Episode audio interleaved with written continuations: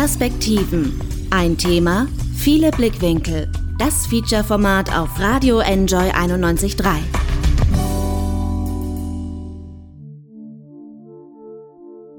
Diesmal mache ich alles anders. Ich fange früher an, ich lasse mir mehr Zeit. Ich warte nicht bis zum letzten Moment, um dann wieder gestresst das Wochenende durchzuarbeiten. Ich werde die Arbeit in kleine Teile zerlegen, jeden Tag ein bisschen was tun, damit am Ende nicht wieder ein riesiger Berg überbleibt. Das war zumindest der Plan. Und wann wäre auch ein besserer Zeitpunkt gewesen, um mal was Neues auszuprobieren, als am Beginn dieses neuen Jahres? Einmal wollte ich mich ganz anders verhalten, als ich es sonst immer tue. Muster durchbrechen, merken, ob es nicht auch vielleicht anders geht in der Zukunft. Neue Vorhaben, neue Ideen, neue Umsetzungen, Weiterentwicklung, Selbstmanagement, Selbstoptimierung, Neujahrsvorsätze, wie auch immer wir es nennen wollen. Es bleibt im Grunde doch dasselbe. Es ist der klare Wunsch nach einer Veränderung. Es ist der Gedanke, dass man etwas verbessern oder ausbessern möchte. An sich selbst, mit sich selbst, durch sich selbst. Weil man nicht zufrieden ist, weil man weiß, dass man bestimmte Dinge tut, die einem selbst nicht gut tun. Weil man einfach mal was anderes ausprobieren will. Endlich mal regelmäßig Sport machen, mit dem Rauchen aufhören, Geld sparen, das ewige Rausschieben auch mal sein lassen, Aufgaben konsequent angehen, drei Kilo abnehmen, nicht mehr so viel am Smartphone hängen, nicht mehr Nägel beißen, mehr ins Grüne gehen, gesünder essen, das Auto auch mal stehen lassen, sich mehr Zeit für Freunde und Familie nehmen, früher schlafen gehen, mehr lesen. Wem fällt sonst noch was ein? All diese Pläne und Ideen sind doch eigentlich was Tolles. Sie beweisen uns, dass wir uns noch nicht aufgegeben haben, dass wir es für möglich halten, dass das, was uns gerade noch nicht gefällt, doch anders werden kann. Vom Ist-Zustand zum Soll-Zustand. Oft scheint es, als läge zwischen den beiden ein tiefer, schier unüberwindbarer Graben. Dabei bräuchte es oft vielleicht nur einen beherzten ersten Schritt oder einen Tritt in den Allerwertesten vom eigenen Schweinehund. Ich selbst bin sehr gut darin, Pläne zu machen. To-Do-Listen schreiben, mir den Soll-Zustand herbeiwünschen, genau wissen, was am Ist-Zustand falsch ist. Dafür habe ich in der Theorie auf jeden Fall einen Einser verdient. In der Praxis hapert es dann aber. Um nicht zu sagen, nicht genügend. Setzen bitte. Und so kam es, wie es kommen musste. Und auch diese Sendung ist, wie so viele vor ihr, erst in letzter Sekunde fertig geworden. Getrieben hat mich dazu nur eines, die verdammte Gewohnheit. Es sind die Gewohnheiten, die dafür sorgen, dass wir unsere Vorsätze vom 1. Jänner schon am 5. wieder ad acta gelegt haben. Die Gewohnheiten, die uns wieder zur Zigarette greifen lassen. Die Gewohnheiten, mit denen wir dann doch lieber auf der Couch liegen bleiben, als noch eine Runde joggen zu gehen. Der Weg vom Ist zum Soll ist gepflastert mit Gewohnheiten. Sie sorgen dafür, dass wir uns auskennen. Sie sorgen dafür, dass wir uns wohlfühlen. Sie sind ein weicher Teppich, eine warme Decke. So lange, bis wir sie loswerden wollen.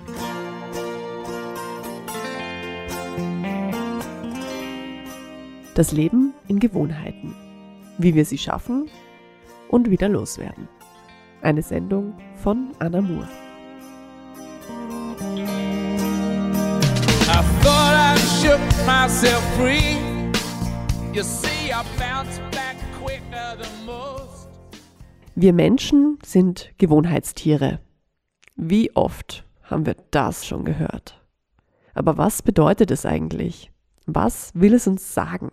Es gibt verschiedene Studien, die versuchen zu beschreiben, wie groß diese oft zitierte Macht der Gewohnheit in unser aller Alltag eigentlich ist. Kleiner Spoiler, sie ist groß. Was die konkreten Werte und Zahlen angeht, sind sich die Studien nicht immer einig, aber alle einschlägigen Untersuchungen kommen jedenfalls zu dem Ergebnis, dass mehr als die Hälfte, manche sagen sogar bis zu 80 Prozent von dem, was wir den ganzen Tag lang tun, aus Gewohnheiten besteht. etwas, wo ich keine Entscheidung mehr treffen muss. Tu ich das jetzt oder tu ich das jetzt nicht? Es läuft irgendwie schon automatisch ab und es ist so, als ob ich die Entscheidung schon irgendwann in der Vergangenheit dafür getroffen hätte, dass ich, ganz banales Beispiel, am Morgen die Zähne putze. Meistens überlege ich das nicht, mache ich das jetzt oder mache ich das jetzt nicht? Oder vielleicht ist es noch eine Frage vom Zeitpunkt, aber ansonsten die Entscheidung, dass ich das tue, die ist schon lange in meiner Kindheit getroffen worden, beziehungsweise damals für mich getroffen worden. Das macht für mich Gewohnheiten aus und auch, dass sie etwas Wiederkehrendes sind, also dass sie jetzt nicht einmalig sind, sondern ob das jetzt täglich ist, kann auch wöchentlich sein, es muss jetzt nicht so im täglichen Rhythmus sein, finde ich, aber es ist doch wiederkehrend sagt Lisa Kögler. Sie ist systemische Coachin in Wien. Und ist das jetzt schlecht, so eine Gewohnheit? Ich persönlich finde ja, das Wort Gewohnheit klingt ganz schön gemütlich. Es klingt wie etwas, worin ich mich eingerichtet habe. Ich wohne in meiner Gewohnheit. Es ist bequem da. Wieso soll ich da raus? Ich kenne Gewohnheiten auch als etwas sehr Positives jetzt auch in diesem Coaching- und Persönlichkeitsentwicklungsbereich, nämlich eigentlich, dass man versucht, hilfreiche Routinen aufzubauen. Dann gibt's natürlich auch die Gewohnheiten, die man ablegen möchte, ja, aber grundsätzlich Gewohnheiten an sich können extrem hilfreich sein. Ich selbst habe ein bisschen ambivalentes zu, äh, Verhältnis zu Gewohnheiten zum Beispiel die klassische Morgenroutine, die wird oft so angepriesen mit, wo man Zeit für sich selbst nimmt, in ein Tagebuch schreibt, am besten noch meditiert, Yoga macht und so irgendwie. Und, und da gibt's ja so die Tendenzen zu sagen, quasi mit der richtigen Morgenroutine kann nichts mehr schiefgehen, der Tag ist toll und so. Da merke ich bei so Routinen, das liegt mir überhaupt nicht. Also ich mag gern Abwechslung, ich mag gern jeden Morgen neu entscheiden oder ich habe dann so Phasen, wo ich lieber das das oder das tue, da finde ich dann Gewohnheiten eher eingrenzend und, und irgendwie zu starr und für mich zu strikt. Aber ich, ja, wie gesagt, finde, es liegt beides drinnen und Routinen oder auch Gewohnheiten oder ja, Rituale können auf jeden Fall Vorteile haben, indem sie uns Freiheit schenken, weil wir eben nicht mehr drüber nachdenken müssen. Tue ich das jetzt oder tue ich das nicht? Und wenn das positive Gewohnheiten sind, ist das durchaus etwas sehr, sehr Gutes. So viel also zur Image-Rettung der Gewohnheit. Aber gut sind Gewohnheiten ja dann wirklich nur, bis wir sie loswerden wollen. Welche wir loswerden wollen, weil sie uns stören, merken wir auch nicht immer gleich. Ja, vielleicht merken wir nicht einmal, dass wir eine Gewohnheit schon haben. Wie wird denn etwas zur Gewohnheit? Was braucht es dafür? Auch hier gibt es von Seiten der Wissenschaft und des Persönlichkeitscoachings verschiedene Ansätze. Immer wieder hört man 21 Tage, also drei Wochen bräuchte es, um eine Gewohnheit zu verankern. Von anderer Seite heißt es dann wieder, es seien 90 Tage, also drei Monate. Von diesen konkreten Zeitangaben hält Lisa Kögler nicht viel. Ich denke, man merkt es am besten an sich selbst und manches geht vielleicht auch schneller und bei manchem braucht man länger oder manches schafft man nicht, dass es zur Gewohnheit wird. Was, glaube ich, sein muss, ist, dass damit etwas zur Gewohnheit werden kann, muss es in irgendeiner Form einen Nutzen haben für einen selbst. Und damit meine ich jetzt nicht, dass man rein rational für sich erklären kann, da habe ich einen Nutzen davon, sondern auch auf einer unbewussten Ebene Mensch als Organismus, der Organismus hat einen Nutzen davon. Das sehe ich jetzt auch bei so Gewohnheiten wie man schaut fern am Abend und man will das eigentlich nicht, oder? Oder es ist, man merkt, ich will das ändern und ich schaue viel zu viele Serien oder so. Auch dahinter steckt immer ein, ein Nutzen für einen selbst. Zum Beispiel, um sich zu entspannen, zum Beispiel, um Komplexität zu reduzieren, ähm, mal loslassen zu können irgendwie und dass nichts von einem verlangt wird, mal so runterzufahren. Könnte es jetzt bei Serien schauen sein. Und äh, irgend so ein Nutzen muss, denke ich, da sein, damit was zur Gewohnheit werden kann. Nutzen, das klingt doch gut. Wieso beschäftigt uns unser Gewohnheitsverhalten dann aber so oft im negativen Sinne? Wieso nutzt uns etwas, was wir loswerden wollen? Wieso wollen wir etwas loswerden, was uns nutzt? Liegen Nutzen und Schaden wirklich so nah beieinander, wenn es um Gewohnheiten geht? Der systemische Ansatz jetzt aus der Psychotherapie kommen, sagt einfach, dass jedes Verhalten, das wir an den Tag legen und selbst wenn wir denken, hey, das schadet mir doch eigentlich, also es macht ja gar, es ist gesundheitlich nicht gut zu rauchen oder ähm, so viel Serien zu schauen oder was auch immer. Aber aus dieser systemischen Sichtweise heraus hat jedes Verhalten irgendeinen Nutzen im Moment oder früher gehabt. Also es kann sein, dass ich mal in, in einer Phase war, wo genau diese Strategie für extrem hilfreich war. Oder auch, wo ich gelernt habe, dass das einfach eine nützliche und hilfreiche Strategie ist. Für Entspannung, Stressreduktion, das ist es auch oft. Da gilt es natürlich dann schon auch, wenn ich das jetzt ablegen möchte, diese unter Anführungsstrichen schlechte Gewohnheit, zu schauen, okay, welcher Nutzen steckt dahinter und wie kann ich diesen Nutzen dann aber anders gewinnen, weil der, der Nutzen ist ja wichtig für mich.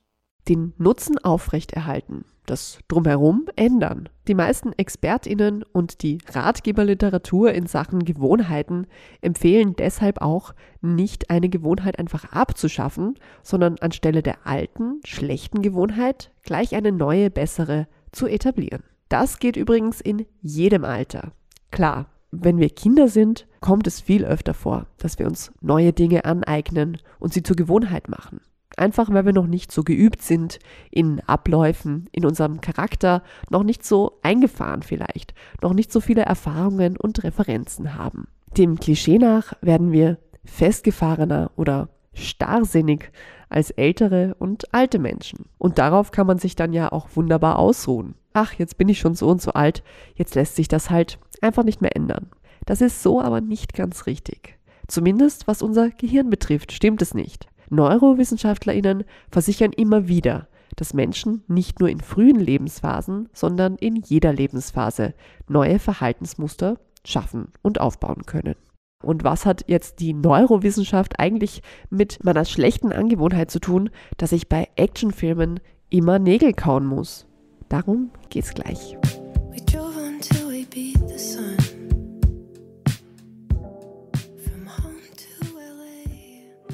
Schlechte Angewohnheiten haben ja oft etwas sehr Körperliches an sich. Man isst zu viel, der Bauch ist dann voll. Man bewegt sich zu wenig, die Gliedmaßen sind schlaff. Man schläft zu lange, die Augen wollen einfach nicht aufgehen. Die Finger greifen wie von selbst zum Telefon, um schon wieder den Instagram-Feed zu checken.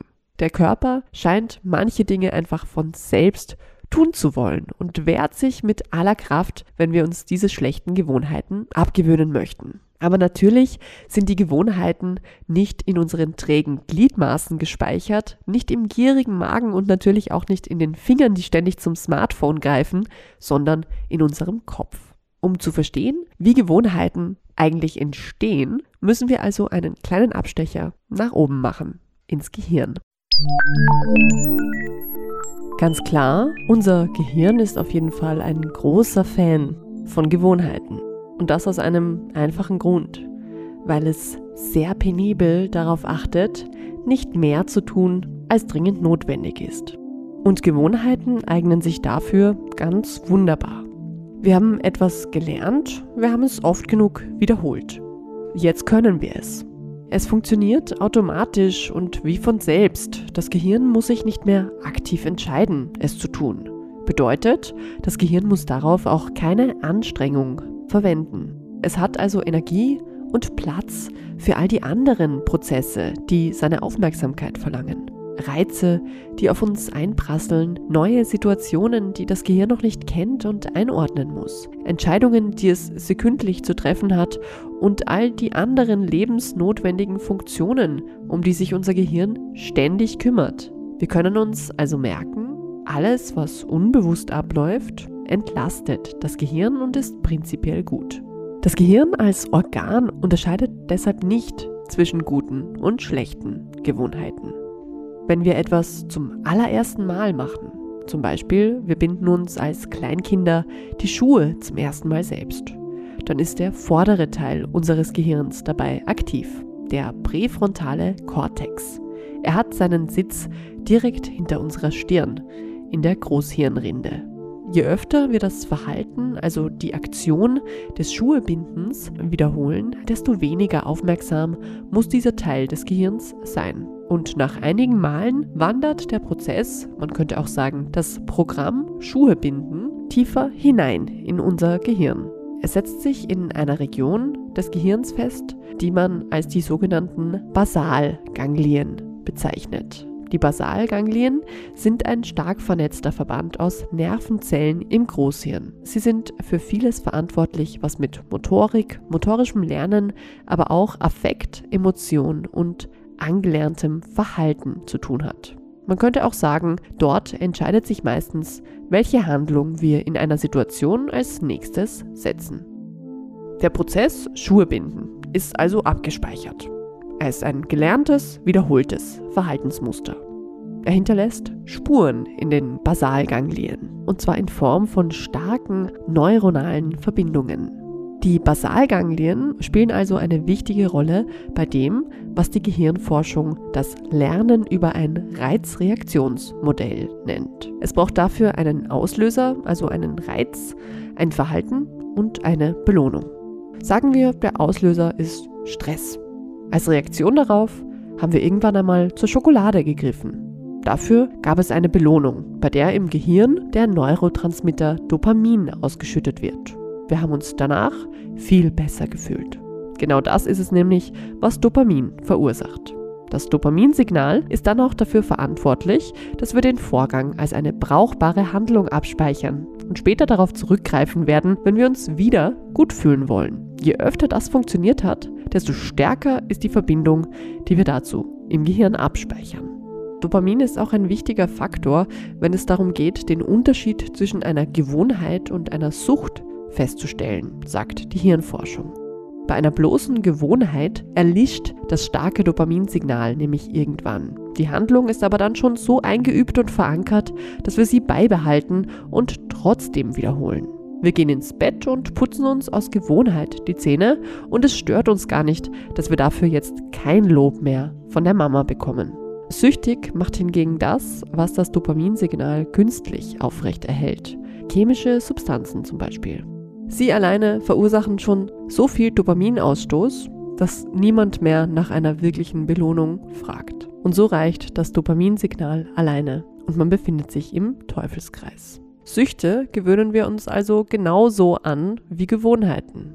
Sie sind nur ungleich schwerer abzulegen, weil sie letztlich zu Krankheiten werden. Ernsthafte Krankheiten sind unsere schlechten Angewohnheiten zum Glück in den allermeisten Fällen nicht. Einfach so ablegen, das geht dann aber doch nicht so leicht. Zumindest für die meisten Menschen nicht. Um das angelernte Verhalten nämlich zu ändern und irgendwie Reiz, Handlung und Belohnung wieder zu entkoppeln, müssen wir sie vom unbewussten Teil des Gehirns wieder zurück in den bewussten Teil überführen, denn nur dort können wir uns neue Möglichkeiten überlegen, wie wir mit der Situation, in der wir normalerweise das Gewohnheitsprogramm abspielen, ab jetzt umgehen wollen. Das erfordert vielleicht ein bisschen Mühe und auch Kreativität. Die gute Nachricht ist aber, es kann funktionieren.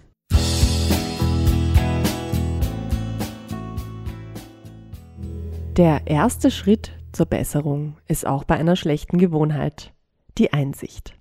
Es braucht also zuerst die Bereitschaft, sich wirklich aufmerksam mit dem eigenen Verhalten auseinanderzusetzen. Der US-amerikanische Neurowissenschaftler und Psychiater Judson Brewer hat ein vierstufiges Modell entwickelt, um das eigene Gewohnheitsverhalten zu beobachten und zu analysieren.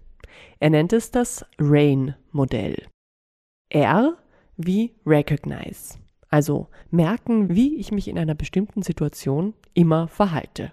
Bemerken, wann man in einer Gewohnheit ist. A wie Accept, das Verhalten annehmen in sich hineinhören und merken, was mache ich hier eigentlich gerade?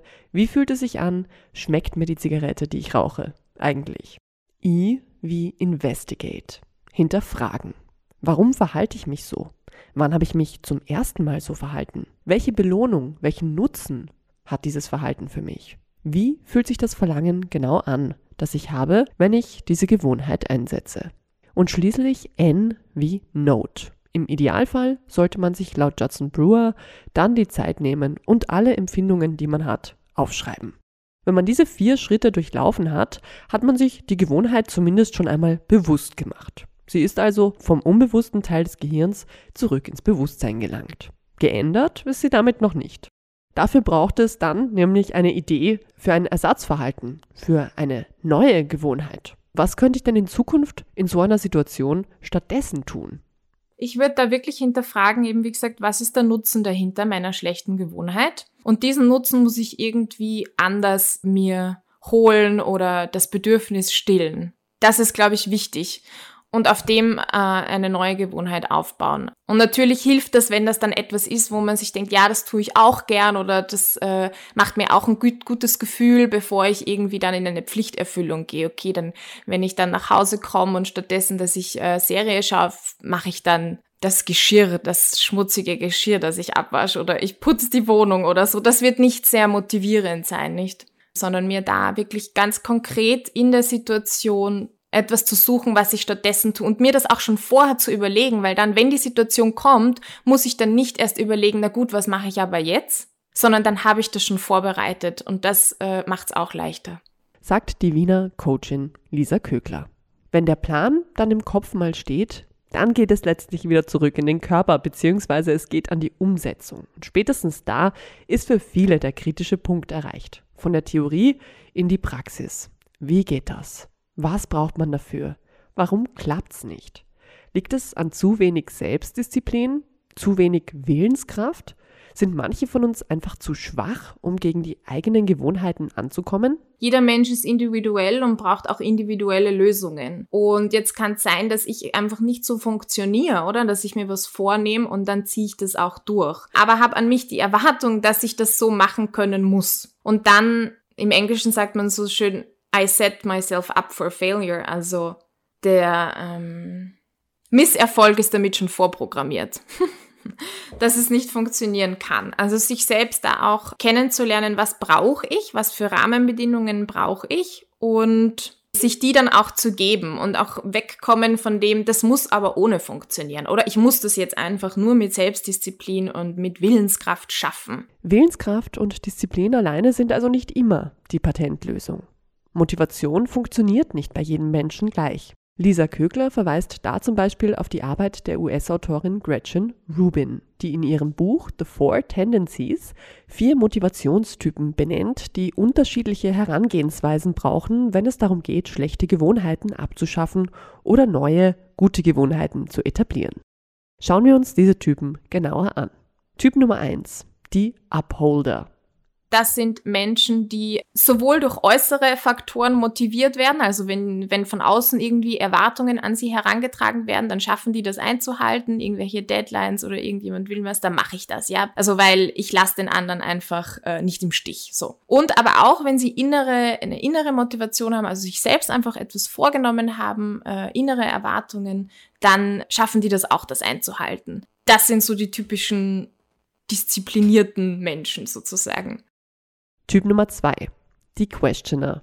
Die beschreibt sie als, äh, sie widerstehen äußeren Erwartungen, aber innere Erwartungen sind für sie motivierend. Also das sind Menschen, die müssen immer wissen, warum ist etwas, wie es ist. Die brauchen Erklärungen, die brauchen vielleicht auch Fakten, Zahlen, Daten und wenn sie einen Sinn hinter etwas erkennen, nämlich für sich, was Sinn macht und was nicht nach dem eigenen Standard, dann schaffen sie auch, das durchzuziehen. Typ Nummer drei, die Obliger wenn da von, von außerhalb Erwartungen kommen, dann schaffen die das einzuhalten. Wenn jemand, hm, auch eine Autoritätsperson oder irgendjemand äh, von außen sozusagen sagt, mach doch dies, mach jenes oder du musst das, dann, dann, dann ist es für die leichter. Wenn die nur von, von sich selbst aus etwas wollen, das hat für die kein Gewicht. Also dem widerstehen die ganz einfach. Neujahresvorsätze oder so, einfach weil ich mir das vornehme, das funktioniert nicht.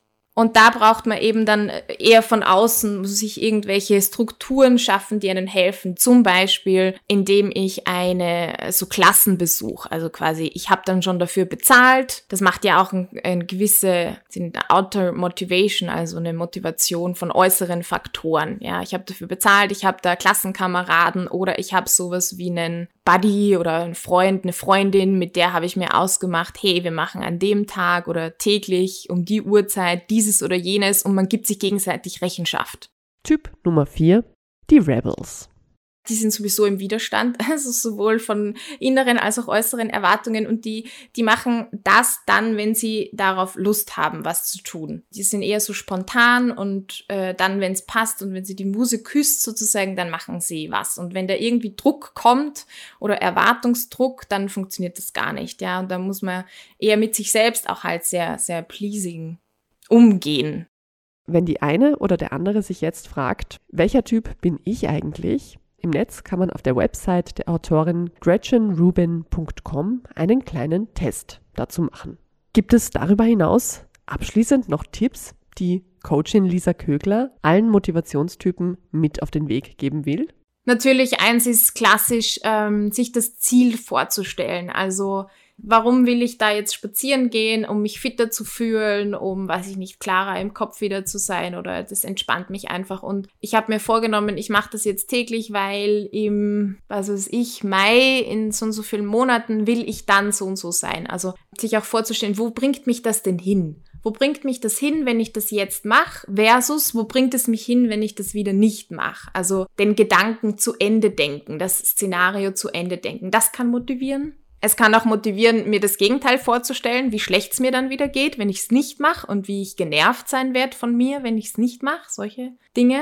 Bei den Ziele setzen macht Sinn, dass die realistisch für einen sind. Also, dass die nicht zu hochgegriffen sind, so dass man, wenn man sich ehrlich mit sich selbst ist, man eigentlich weiß, ja, das werde ich nicht schaffen, das werde ich nicht durchhalten, weil dann ist es frustrierend. Aber sie dürfen auch nicht zu niedrig sein, weil dann ist es vielleicht gar nicht motivierend. Also, wenn ich sie dann erreiche, denke ich mir, naja, aber so großartig ist das ja jetzt gar nicht, weil es war ja nur so ein mini kleines Ziel. Also das demotiviert auch wieder. Sowohl zu große als auch zu klein gesetzte Ziele demotivieren. Da hilft es einfach auch ehrlich mit sich selbst zu sein und das äh, zu hinterfragen. Nicht zu viel zu verlangen, aber auch nicht zu wenig. Fassen wir also zusammen. Den Erfolgsgarant, der für alle Menschen passt, gibt es nicht. Und vielleicht ist das gut so. Wir ticken eben nicht alle gleich. Selbst wenn es so scheint, als hätten wir alle um den Jahreswechsel herum immer genau die gleichen Vorsätze. Nicht umsonst sind die Fitnessstudios im Jänner, wenn nicht gerade Corona-Lockdown ist, so voll wie nie sonst im Jahr. Letztendlich sind auch unsere Gewohnheiten etwas, das uns ausmacht und das zu uns gehört. Sich mit ihnen auseinanderzusetzen heißt, sich mit sich selbst auseinandersetzen. Das ist nicht immer ganz einfach. Viele Menschen scheuen das. Man erfährt dabei vielleicht auch Dinge über sich selbst, die man gar nicht so genau wissen will. Und vielleicht fürchtet man sich auch ein bisschen vor den Unannehmlichkeiten, die damit einhergehen, wenn man sein Verhalten ändern will. Harte Disziplin, große Strenge und unangenehme Überwindung braucht es dazu aber vielleicht gar nicht immer. Es müssen auch keine übergroßen Ziele sein. Man muss nicht alles auf einmal verändern. Aber hin und wieder sollten wir uns doch die Zeit nehmen für eine kleine Bestandsaufnahme des eigenen Verhaltens, in uns selbst hineinspüren und fühlen, was da zurückkommt. Überprüfen, ob das, was wir täglich tun, eigentlich noch zu uns passt. Dazu braucht es keinen Jahreswechsel und keine Neujahrsvorsätze. Das geht immer und überall. World,